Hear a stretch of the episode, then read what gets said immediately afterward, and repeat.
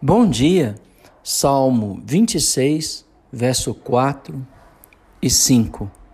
Não me tenho assentado com homens falsos, e com os dissimuladores não me associo. Aborreço a súcia de malfeitores, e com os ímpios não me assento.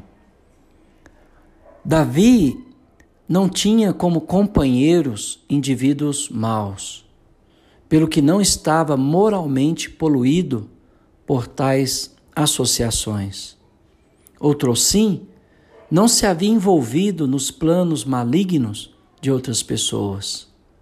Ele não havia promovido nem sedições, nem levantes contra as autoridades. Lembrando que o contexto desse salmo era uma falsa acusação de Saul a Davi como traidor. E Davi está dizendo que ele não se assentava para promover um levante ou promover uma sedição.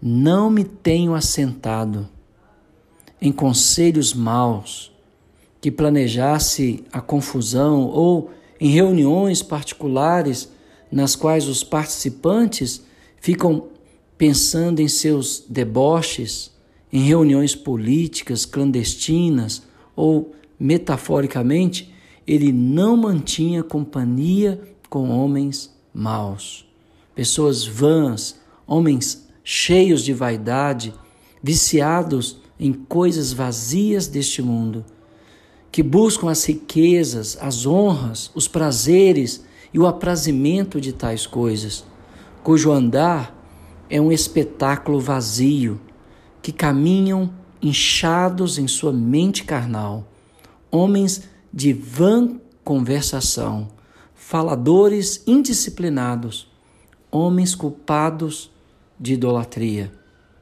Aborreço a súcia de malfeitores, disse Davi. O salmista ele está dizendo: homens assim, separados do mal, aborreciam as reuniões dos malfeitores. O salmista, portanto, não participava da adoração idólatra deles, nem de sua vã política, nem de empreendimento algum que interessasse a indivíduos de mente debochada. Ele não tomava parte em assembleias que planejavam a maldade contra outros ou pretendiam perturbar-lhes a paz. Não se assentava com eles, uma reiteração do que se lê no verso anterior.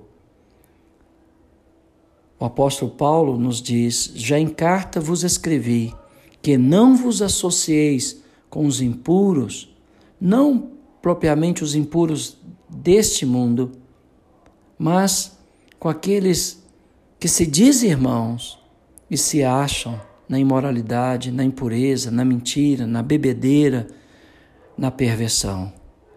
Porque se nós não pudéssemos ter contato com os impuros desse mundo, teríamos que sair do mundo. As Escrituras nos encorajam: retirai-vos do meio deles, separai-vos diz o Senhor: Não toqueis em coisas impuras, e eu vos recebereis.